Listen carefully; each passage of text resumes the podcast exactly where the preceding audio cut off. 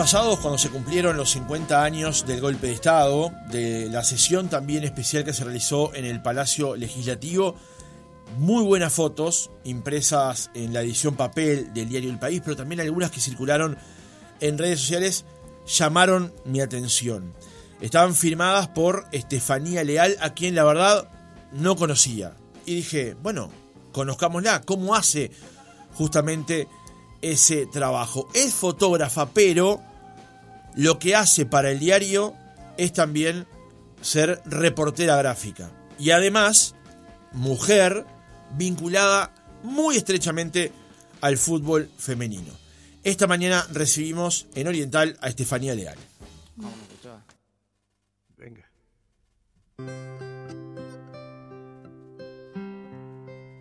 Se están muriendo de envidia las flores, las estrellas y la mar bella. Estefanía, ¿cómo estás? Buen día, gracias por venir. Buen día, gracias por recibirme y por invitarme. Por favor, contanos por qué elegiste esta canción. Bueno, es un, eh, un tema de Zetangana, que es un artista bastante actual. En realidad este tema tiene como tres años ya, creo que es del 2021, del disco El Madrileño. Y es un temón. Él, a ver, maneja muy bien la mezcla de lo que es el trap, la música actual, también este, eh, cosas más como el flamenco. Y además en este álbum invitó artistas eh, para todas sus canciones. Y este es a Ochoa, que es un sonero de, de, Cuba, que es un clásico, un maestro, un gran maestro, que, que estuvo en, a ver, bueno, en, en varios grupos del, de, de, Cuba y es una hermosa canción. A mí me encanta porque mezcla todo ese tipo, el, el son, la rumba, el, un poco de, de, flamenco, un poco de trap, todo de una manera tan sutil y hermosa. Armónica. Sí, armónica y, a ver, natural. Suena, suena eh, a algo viejo, pero algo moderno a la vez. Claro. O sea, y a mí me encanta. La verdad que me parece que es un, un gran ejemplo de lo que es la, la música contemporánea, la fusión, que claro, es lo que me gusta. Claro. Estefanía, como decía, eh, te llamé por teléfono el otro día para coordinar la entrevista en base a esto. Estaba, como siempre, buscando información y encontré un tuit de mi querida amiga Gabriela Casulo que destacaba eh, tu trabajo este, en la sesión de especial del 26 de junio allí en el Parlamento, esa foto con los cuatro, tres expresidentes y el presidente de la República, y varias otras. Eh, así llegué a vos, pero quiero ir para atrás, para conocerte un poco más. Eh, vos me decías que en el diario El País estás desde el 2011. Sí, desde el 2011. Ajá. Pero sos fotógrafa, pero antes hacías otra tarea en el diario, digamos. Sí, yo entré al diario haciendo la parte de lo que es el retoque digital para las para impresiones que se llama la sección se llama escáner está en preimpresión precisamente porque es lo que se prepara como para la impresión eh, las fotos las imágenes uh -huh. y también se hacen montajes cuando por ejemplo las tapas de, de, ovación cuando se hace algún montaje o se prepara alguna cosita los todo lo que son los recortes en la parte impresa por ejemplo se hacen ahí eh, también se trabaja para um, Sábado Show para eh, Paula, para todas las, las, publicaciones que tiene el diario, se, traba, se preparan las, las, las uh -huh. fotos ahí para, para, llevarlas a lo que es la, la imprenta. Uh -huh. Y bueno, ahí estuve, aprendí un montón también, porque eso es ver el diario todos los días. Claro. Además también hacía lo que era, sobre todo hacía la parte de diario, porque era la, yo estaba también en la parte del cierre, entonces, o sea, era ver fotos. Todos los días era ver, eh, tener acceso a eso y a ver cómo editaban el diario, ver cómo un montón de cosas que me dio pila de visión de lo que es el, la fotografía de diario, claro. la fotografía de, report, de reportaje. ¿no? Uh -huh. Pero ¿cuándo empezó tu, tu simpatía, tu gusto por la fotografía en particular? Ah, la fotografía yo creo que desde que tengo seis años que me dieron una cámara con un rollo, Ajá. empecé a sacar fotos y y toda la vida me dieron cámara, no siempre con rollo, o sea, tengo la, el recuerdo de estar escondida esperando un momento que, que abrieran la puerta de la cocina para sacar una foto. Claro. Creo que no tenía rollo, pero le pegué un susto a mi madre. claro. ¿Qué estás haciendo, Estefanía? ¿No? tipo, ¿te estoy sacando una foto? ¿Qué estoy haciendo? ¿No? Tipo, y, y desde ese momento, que como que es el primer momento que uno de los recuerdos así más fuertes que tengo sobre mi niñez y la fotografía, me di cuenta que, que, yo quería eso. No entendía bien lo que, En realidad no lo tenía tan como un concepto de trabajo en ese momento, ¿no? Pero bueno, de alguna manera yo quería eso. Y de ahí en más, de a poco, mirando mucho, leyendo un montón y estudiando, me fui metiendo en lo, que, la lo que es la fotografía, aparte de lo que... Eh, por aparte de mis trabajos, ¿no? Claro. Cuando entré al diario, vi una oportunidad de, bueno, dije, en algún momento puede llegar a suceder que pueda pasar a fotografía, y yo para ese entonces ya había estudiado. ¿Dónde estudiaste? ¿Cómo fue tu formación? Bueno, primero hice el, el, básico integral en Aquelarre, que yo siempre lo recomiendo mucho, es una escuela muy, muy linda, muy eh, familiar y profesional. Y bueno, después hice el curso de fotoperiodismo con Anabela y con Nico Garrido, ahí también en Aquelarre. Gran Nico Garrido, un, gran saludo para, sí, Sí, un genio. Y Anabela también, que es la directora de la escuela. Y mm, después hice también, porque tenés que, hacer de todo. El fotoperiodismo lo que tienes que haces desde, vas a la cancha hasta fotos de moda, un poco más de moda, como podía ser una foto de una tapa de sábado show o, algo más. Eh. O sociales, o política, o retratos, o marchas, es todo. Entonces, bueno, también hice mm, foto, e iluminación de estudio y hice en, eh, foto eh, de deportes con Leo Carreño. Ajá. que es fotógrafo del diario. Que era fotógrafo del diario, ahora él es fotógrafo del Observador. Ahí va, perdón. lo tenía identificado en el claro. no ahora está con el Observador, que, claro, ahora es un colega más, un compañero, ¿no? Pero un crack, que aprendí bastante con él también. Pero bueno, aprendes mucho también en, ahí en la calle. Y Estefanía, la pregunta que te quería, una de las preguntas que me había apuntado para, para hacerte hoy es, ¿cómo compones una foto?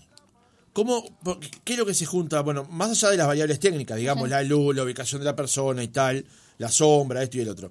Pero, por lo que yo he visto en tu trabajo, compones la foto de una manera muy, muy especial. ¿Cómo lo haces? Bueno, componer es a ver, vos más bien buscás lo que dentro de lo que hay, cómo lo querés mostrar, pero ahí cuando sos este fotoperiodista, vos tenés que tener una, tenés una parte artística, que es encontrar la forma más eh, armónica o linda de mostrar lo que está pasando, pero también una parte ética, que es mostrar lo que está pasando.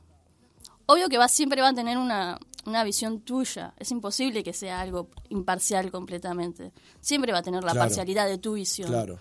Porque lo que yo estoy viendo no es lo mismo que está viendo el fotógrafo que está al lado. O lo que me genera la situación no es lo mismo que le genera el fotógrafo que está al lado. Pero uno trata de ser lo más imparcial en mostrar lo que, lo que está sucediendo de la mejor manera posible. Entonces, con esas dos bases en la cabeza, y es lo que uno busca después, eh, y con mucha información. Porque vos tenés que estar muy. Fotoperiodista tiene que estar muy. Es periodista. Tiene que estar muy informado. Tiene que saber de, qué es el evento, qué es lo importante del evento. ¿Qué es lo que, querés ¿Qué está sucediendo? ¿Qué es lo que va a contarse a partir de ahí? Claro. Porque a veces es el detalle lo que hace, lo que está contando la historia. Por ejemplo, el otro, el otro día hice una foto de eh, conferencia de prensa, que es aburrido. Y a veces es muy difícil. tres, cuatro personas atrás de un estrado hablando. Claro, nunca va a ser esa la foto, la gente hablando. Siempre es el momento en, a ver, el momento antes, el momento después, cuando hacen, se dicen alguna cosita o se hablan, no sé. Bueno, la eh, conferencia de la calle Pop sobre el tema del agua y el presidente antes de levantarse, de irse, levanta, se agarra el vaso y, lo pone así sobre la mesa y toma. Bueno, la foto es esa. Claro. Pero vos tenés... Una conferencia de prensa sobre el agua donde el presidente está tomando agua. Y bueno. O agarra el vaso y lo pone sobre la mesa. ¿Entendés? O, el día este del, del 50 aniversario, los cuatro presidentes ahí, en el momento que termina, que la calle Herrera grita Viva la patria, esa es la tapa. Claro. Y la, la calle Pau con la mano en todavía en el, en, el, pecho, es la tapa. O sea, ¿Pero por qué? Porque hay que entender todo el contexto de lo, del de lo que está pasando, no es ir al lugar y, bueno, caigo, me mandan a tal lugar, caigo. No, vos tenés que saber lo que está pasando. Y entonces con todas esas cosas en la cabeza es que vos tomás una decisión. No es algo que lo pensás tanto, pero que lo tenés eh, asumido. Claro, como incorporado. Incorporado. Probablemente esta pregunta debería haberte la hecho antes. Eh, hay una diferencia entre ser fotógrafo, o sea, retratar un momento X, sea noticioso o una fiesta de 15, y un fotoperiodista o una, una reportera gráfica, digamos, porque eh, a la foto se le agrega otro componente, digamos. ¿Está bien? Sí, sí, claro, es lo, eh, que, que, hablábamos hoy, es la parte de, la ética, la parte de informativa, la parte de que sos, sos responsable, porque hoy en día con, con todo el tema, inclusive ahora que se está poniendo de moda el tema de la inteligencia artificial, del, o sea, el, el desafío es que nos crean, o sea, el periodista. Claro. El, desafío es que te crean que vos lo que estás mostrando es así, que no lo estás trucando, que no lo estás armando.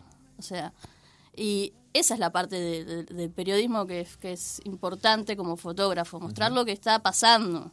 Claro. Sin, sin mayores, este, sin, sin trucos, sin o sea, tratar de ser lo más justo con, la realidad. Claro. Ahora, eh, vos con hoy las capacidades digitales, digamos, con la cámara, cuando vas a un evento, y más a uno multitudinario o tan representativo como el otro día en el Parlamento, disparás, no sé, mil veces probablemente con la cámara. Sí, sí. Vos cuando estás viendo decís, esta está buenísima. Sí. Esta, esta, no, me, esta no me quedó, o no logré lo que quería, pero esta está espectacular. Sí, lo vas viendo, sí. Sí, sí, te das cuenta. Cuando tenés una buena, buena te pasa que se, alguna se te puede pasar. Eh, sobre todo en la vorágine. Porque muchas veces, o sea, no, no es que estás parando a revisar la cámara cada cinco segundos. No podés, porque si haces eso, mismo, por ejemplo, en el te fútbol. Algo. Claro, en el fútbol, que es súper. Primero que somos un montón y que tenés que. O sea, a veces te pasa que se te pierde alguna y cuando la revisas decís, pa, ¿cómo se me pasó este fotón? O también te pasa de que estás mandando rápido y de repente hay dos parecidas y mandás la que... Después vos no hubieses mandado esa. Claro. Hubieses mandado otra. Pero, pero son mínimas, son ya casi un poquito de que uno se pone... Yo por lo menos me pongo un poco quisquillosa con, con mi trabajo. Pero sí te das cuenta cuando tenés una foto más que yo también ayudo en la edición un poco cuando, cuando puedo. Este, aprendes un montón de lo que es necesario el fotoperiodista tiene que ver además lo que se usa, tiene que ver los diarios, tiene que ver los, este, los portales y todo eso, tiene que mirar todo el tiempo para saber qué es lo que se necesita, en realidad lo que necesitan los, los, eh, los editores para contar las historias. Entonces, vos sabés por dónde va, o lo que decís, ¿va a ser esta o va a ser esta? Claro. Como el, como el periodista piensa en, titulares, a veces nosotros pensamos en, la foto de la, la principal, en la tapa. todo el tiempo. Incluso a veces estamos tan este, enfocados en el título que algunas, alguna frase se nos escapa. Este, es tremendo, pero es, yo creo que en el fondo termina siendo como hasta adictivo eso también. Sí, claro, pero a mí me pasa decir, pa, esta es la tapa capaz que no, ni siquiera es el tema de la tapa, ¿no? Pero en mi cabeza pienso, está. Claro, claro. Estefanía, para los números, por ejemplo, que hicieron de, los 50 años del golpe, eh, hay toda una producción del diario que tenía que ver con eso. Tal vez el, el colorario fue el, el, evento del Parlamento del 26, que salió en la tapa del 27, pero hay todo un, armado de los diarios de, de, las ediciones de esos días. ¿Cómo lo trabajan eso? Eh, se juntan en reuniones específicas teniendo en cuenta que ese va a ser el objetivo. Sí, sí, sí. Cuando hay temas así fuertes, se hace, a ver, se viene trabajando días atrás. Se trabaja todo el equipo, o sea, trabaja multimedia, trabaja la parte de, trabajan los periodistas, trabajan la parte del eh, digital, es, es un trabajo en equipo que lleva varios días, no es una cosa que se haga de un día para el otro igual que otros proyectos, que por ejemplo lo de los Andes, cuando se hizo, fue un tremendo trabajo que se, que se hizo con el podcast, donde participó todo el diario y donde se invita a participar a todos los que los que quieran participar, pueden participar desde donde quieran, en, dentro de la redacción es muy abierto eso, y que está buenísimo, y es un trabajo en equipo donde la verdad participan varias personas, muchas personas. De ahí es que surge lo que comentabas antes, de que cuando vos vas a disparar, sabés qué es lo que el diario busca o qué es lo que el trabajo periodístico está buscando para concretar esa, bueno, eventualmente esa etapa, pero si no esa nota. Sí, sí, también es por estar informado, por saber que, por saber dónde estás parado, saber que, a ver, primero estás ahí, ya estás, estás escuchando, aunque no estés en el grupo exactamente, estás, sos parte de, pero también es parte de estar preparado, de leer, de informarte, de escuchar la radio más de mañana y llegar con una con cierta idea de lo que está sucediendo. No podés vivir en una burbuja si Claro. querés trabajar de esto. Claro. No, no. Esto, esta, este tipo de tarea demanda eso, ¿no? Demanda- No podés vivir al margen. No, no podés vivir al margen. Tenés que estar no solo sabiendo lo que pasó, sino sabiendo lo que va a pasar. Tipo, tenés que estar atento a todo. A veces, obvio, te sobrepasa. Pero es, es normal y es parte de, tipo, vas absorbiendo la información de todos lados y vas armando tu propio Claro. pensamiento y tu propia eh, a ver, idea. Cuando vas, de repente sale algo de apuro, pero vos ya estás metido en él. Claro. No es que te tenés que informar de, apuro. Claro, claro. Eh, ¿Sos muy quisquillosa con tu trabajo? ¿Sos muy perfeccionista? Sí, soy muy perfeccionista, pero también me pasa de que, a ver, yo he aprendido, aprendí por lo menos con, con los años, lo que, es el fotoperiodismo, a veces no es tan importante, eh, lo importante es la foto, lo que está contando la foto. De repente si la foto está, eh, o sea, está muy oscura, o porque el lugar era así, o técnicamente capaz que falló algo, o no, o el lugar, o la hora, o lo que sea, lo que importa es la foto. O sea, lo que importa es lo que estás contando. Entonces, sí soy quisquillosa técnicamente. Claro.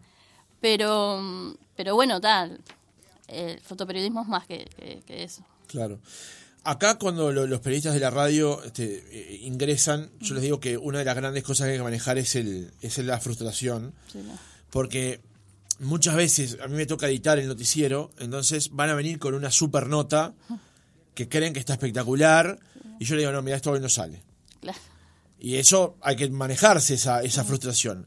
¿A vos te puede pasar, te ha pasado de que sacaste la foto y después cuando llega el momento de, de- publicarla o de esta va para la tapa seguro, o no sale, o, sale más chiquita, o... Sí, claro, pasa. Pero también pasa por una cuestión de aprendizaje, porque a veces lo que uno creyó, eso como decía, vos sabés cuál es, y sí, voy aprendiendo. O sea, uno que uno creyó, ah, es esta. Después viene el editor y te dice, no, es esta por este y tal motivo. Esta foto. Y eso no te hace... oh, Sí, pero también aprendes. Yo trato de aprender. A mí me falta un montón. Yo siempre digo, esto, lo que lo lindo que tiene esto es que es un aprendizaje, eh, nunca es lo mismo, y es un aprendizaje constante. Entonces, vas aprendiendo. Yo qué sé, vas aprendiendo por qué esta sí y esta no. Eh, y, y siempre hay alguien que sabe más, eso, Sí, sin claro. dudas. Y que te dice, no, mira, es esta. O no, no pongas esa, por esto y por esto. Y bueno, ta, aprendes, aprendes. Cuando salís en tapa lo sentís especial. Sí, claro, sí. O sea, al- no te- la primera tapa la tengo guardada. ¿Cuál fue? Bueno, fue antes de pasar a fotografía, había que cubrir una marcha del silencio y no, no sé, no tenían fotógrafo, estaban muy justos. Y me, me preguntaron si yo me animaba y les dije que sí, obvio. Vale. Claro, jamás, que jamás un no. Y, y, ta, y esa fue la primera vez que hice algo para el diario. Después ¿Y fuiste derecho a tapa? Sí, fue derecho top. Sí, no, nada, claro, estaba que orgullosísimo.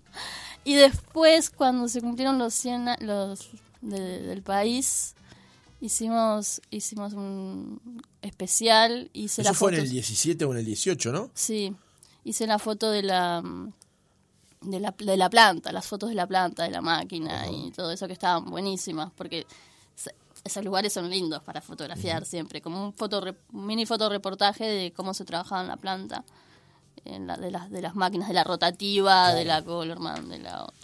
Eh, es- así que, ¿tenés guardadas o tenés guardada esa porque fue la primera? No, guardé esa que ahora realmente en este momento debe estar en algún... O sea, si tuvieras, que buscarla no la encontrarías No la ahora. encontraría.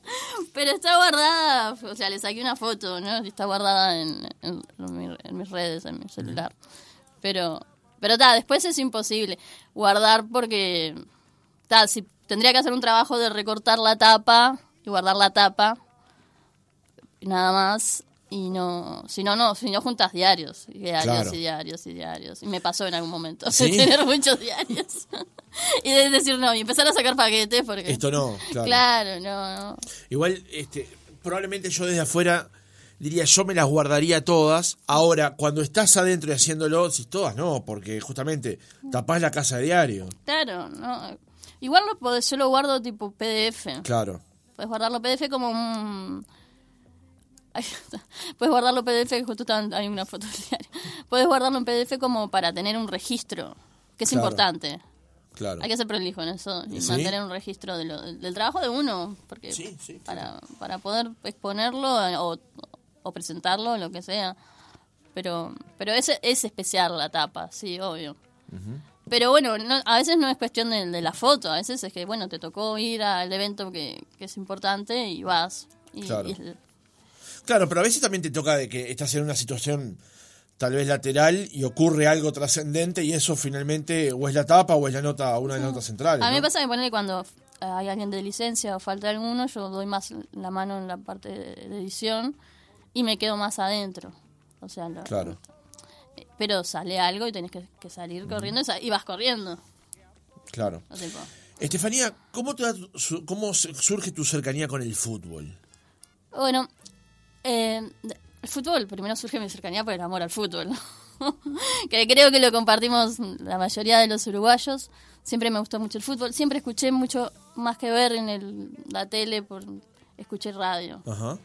Y, y bueno, amo sacar, ir a la cancha. Amo ser fotógrafa ir y amo ir a la cancha a sacar fotos. Me encanta. ¿Sí? Tomar fotos de, fútbol es parte de... Pero es distinto, porque vos cuando estás eh, haciendo la foto es, difícil eh, seguir tanto el partido. Yo escucho la radio mientras que estoy, porque me ayuda un montón en mi trabajo, a lo que estás, para entender lo que está sucediendo pero es distinto a estar mirando o escuchando en tu casa tranquilo el partido que sacas otras conclusiones. Después yo este año estoy haciendo un curso de, foto, eh, de periodismo con Giovanelli. Em, ¿Con Sebastián? Sí, con Sebastián. Y bueno, y ahí conocí a, Diego Basalla, que él es eh, relator del fútbol femenino de Nacional, para territorio nacional, y necesitaban un comentarista o alguien que, que diera una mano, también haciendo notas y entrevistas. Y dije, bueno, vamos, vamos, vamos arriba. Y empecé este año a hacer el comentario del, relato y a hacer el, a, escribirlo sobre los partidos y hacer algunas notas para territorio sobre el fútbol femenino. Y la verdad que encantada. Nacional le da mucha trascendencia al fútbol femenino, como tal vez lamentablemente no otros, ¿no? La verdad que Nacional es el más profesional en lo que es el fútbol femenino le aporta, le suma, le prestan atención. Las chilenas son todas profesionales, están todas. Eh, este año, por ejemplo, incorporaron, que le hice una nota hace, hace unos días, a Cecilia Guerra, que es psicóloga deportiva, y hace la diferencia. Esas cosas hacen la diferencia. Ellas, o sea, es súper profesional. Hay todo un equipo atrás trabajando como se trabaja en el masculino. Claro. O sea, sí, capaz que no hay el mismo presupuesto, obviamente, pero sí se, traba, se trata de trabajar desde la misma manera y se nota la diferencia en la cancha. Se nota. O sea, Nacional hizo puntaje perfecto, arco en cero, a dos fechas ya es campeonas. Ahora se suspendió el clásico por el tema, bueno, del, presidente. El fallecimiento de Fuentes. claro, el fallecimiento de Fuentes. Iba a pasar para el próximo domingo, que es el clásico, a las 3 de la tarde, en, el, en Rentistas. Pero bueno, hay todo un tema de, profesionalidad que, que, está que falla, falla desde la AUF, falla. El otro, hablando de eso de las fallas, el otro día, eh, preparando la entrevista, vi unos comentarios que hiciste con respecto, por ejemplo, a la fijación de los partidos. Bueno, es increíble, porque es un retroceso. O sea, hasta el año pasado se estaba jugando mucho en el Charrúa y este año se, sacaron del, las sacaron del charrúa y las pasaron a los complejos deportivos que son inaccesibles. Sí, primero que son lejísimos. O sea, es ir para atrás. En vez de profesionalizar, mejorar, hacerlo más accesible. No, no, vamos para atrás. Porque son, muchos son lejos, o sea, que te cuesta llegar y la hora. Pusieron Boston, o sea, el complejo de Boston River en manga a las de noche, a las 7, 8 de la noche, no me acuerdo ya la hora que era. Pero hay que ser conscientes de algo. Jamás le harían eso a un Jamás pondrían un partido ahí de, del masculino. Y no, no estoy hablando de Nacional o de Peñarol. No cualquier equipo de primera, decir. sí, cualquier equipo de primera, del masculino, no, no, harían eso. No pondrían a esa hora. O en el complejo rentista también, la fecha anterior habían hecho también de noche.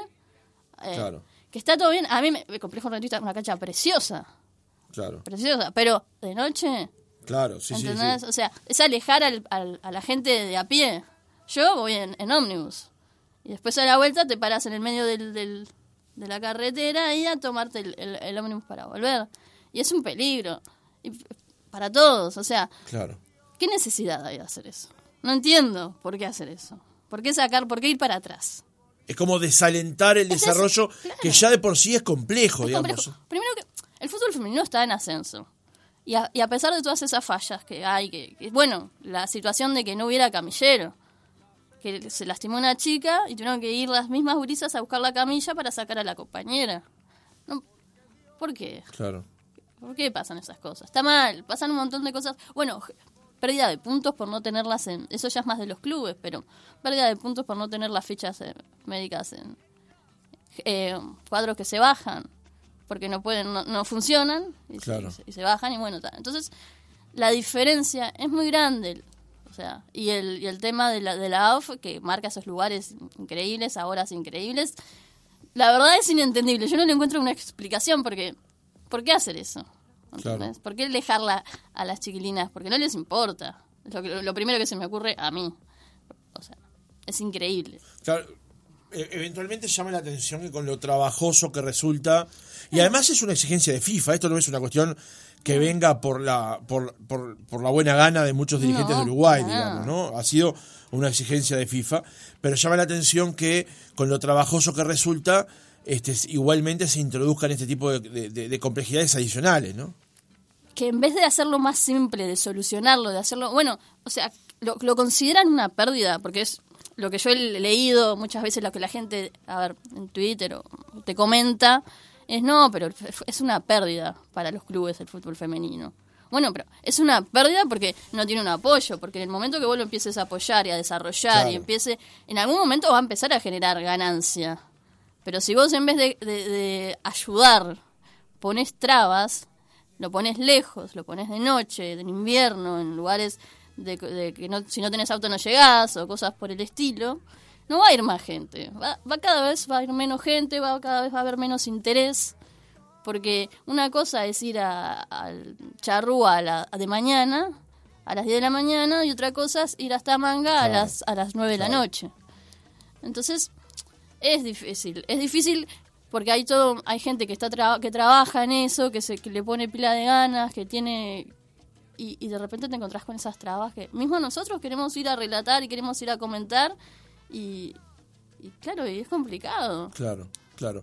Estefanía, eh, más allá de eso, de esas complejidades, de esas dificultades, hay un gran compromiso de parte de quienes juegan, de quienes son parte del fútbol femenino. Sin duda, es lo que te decía, hay gente que trabaja por eso. O sea, que trabaja no en el sentido de ganar plata, que trabaja en el sentido de, la, bueno, las chiquilinas le meten pila de ganas, todas. Yo estoy absolutamente segura que todas quieren jugar, que todas quieren que esto progrese. Mucha gente que trabaja con ella, los técnicos, eh, la parte deportiva, estoy segura que, ellos quieren que, mejore. Porque el amor por el fútbol, por jugar y por eso, no tiene distinciones de sexo. Ah, todos jugamos de, niñas, o por lo menos muchas jugamos de niñas al lado de nuestros hermanos. O sea, y te lo digo yo que, que soy de otra época donde no había el fútbol femenino no era tan claro. no estaba tan desarrollado. Yo quise jugar, mi padre me dijo, "No, no sé qué." claro. este, pero es como todas jugábamos al lado de. Mientras que mi hermano jugaba la canchita en el baby, yo jugaba con, con otros que, que, no jugaban en ese momento al lado. Tipo, o sea, es, es, igual para todos el amor por el fútbol, las ganas de jugar. O sea, y es una pena que, que no se apoye. Claro. Es una lástima que las condiciones sean tan difíciles. Tan, Y tan dispares. Claro. Porque el fútbol para Nacional, que es para mí el que, el que mejor está, después está Peñarol, que también está muy bien, este no les sirve tampoco que... a ver, todo el torneo, todos los equipos tienen que mejorar para que el torneo mejore, porque, por ejemplo, Nacional este año va a la Libertadores. Y bueno, si vos tenés una pretemporada, una, a ver, un torneo de apertura competente, vas a llegar a la Libertadores de otra manera.